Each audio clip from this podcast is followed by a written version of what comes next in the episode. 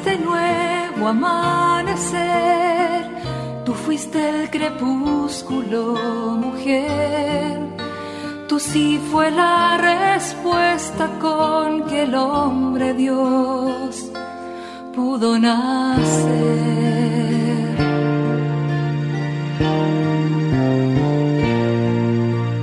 No solo existen las malas noticias, te invitamos a escuchar esta buena noticia que Jesús, que se hace hombre, hoy tiene para nosotros. Que me hable tu palabra, necesito hoy, Señor, de tu alimento. Hoy en todo el mundo se escuchará esta palabra.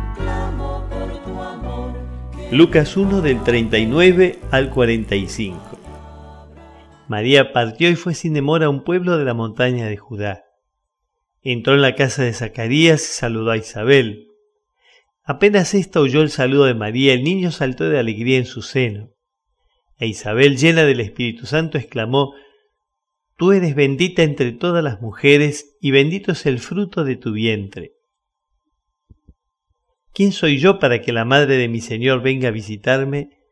Apenas oí tu saludo, el niño saltó de alegría en mi seno. Feliz de ti por haber creído que se cumplirá lo que te fue anunciado de parte del Señor. María dijo entonces, mi alma canta la grandeza del Señor, y mi espíritu se estremece de gozo en Dios, mi Salvador, porque Él miró con bondad la pequeñez de su servidora. En adelante todas las generaciones me llamarán feliz.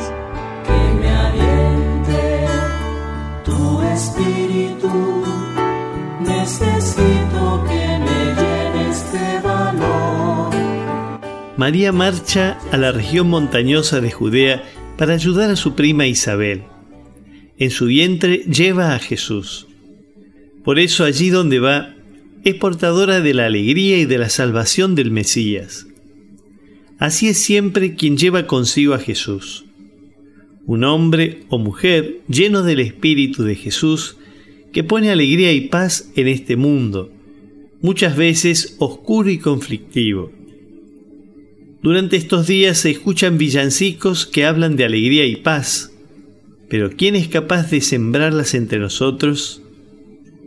¿Cómo vas a poner alegría y paz en esta Navidad?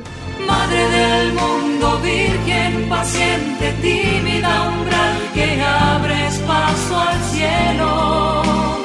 Es una contribución de la parroquia catedral para este tiempo en el que Dios visita a su pueblo.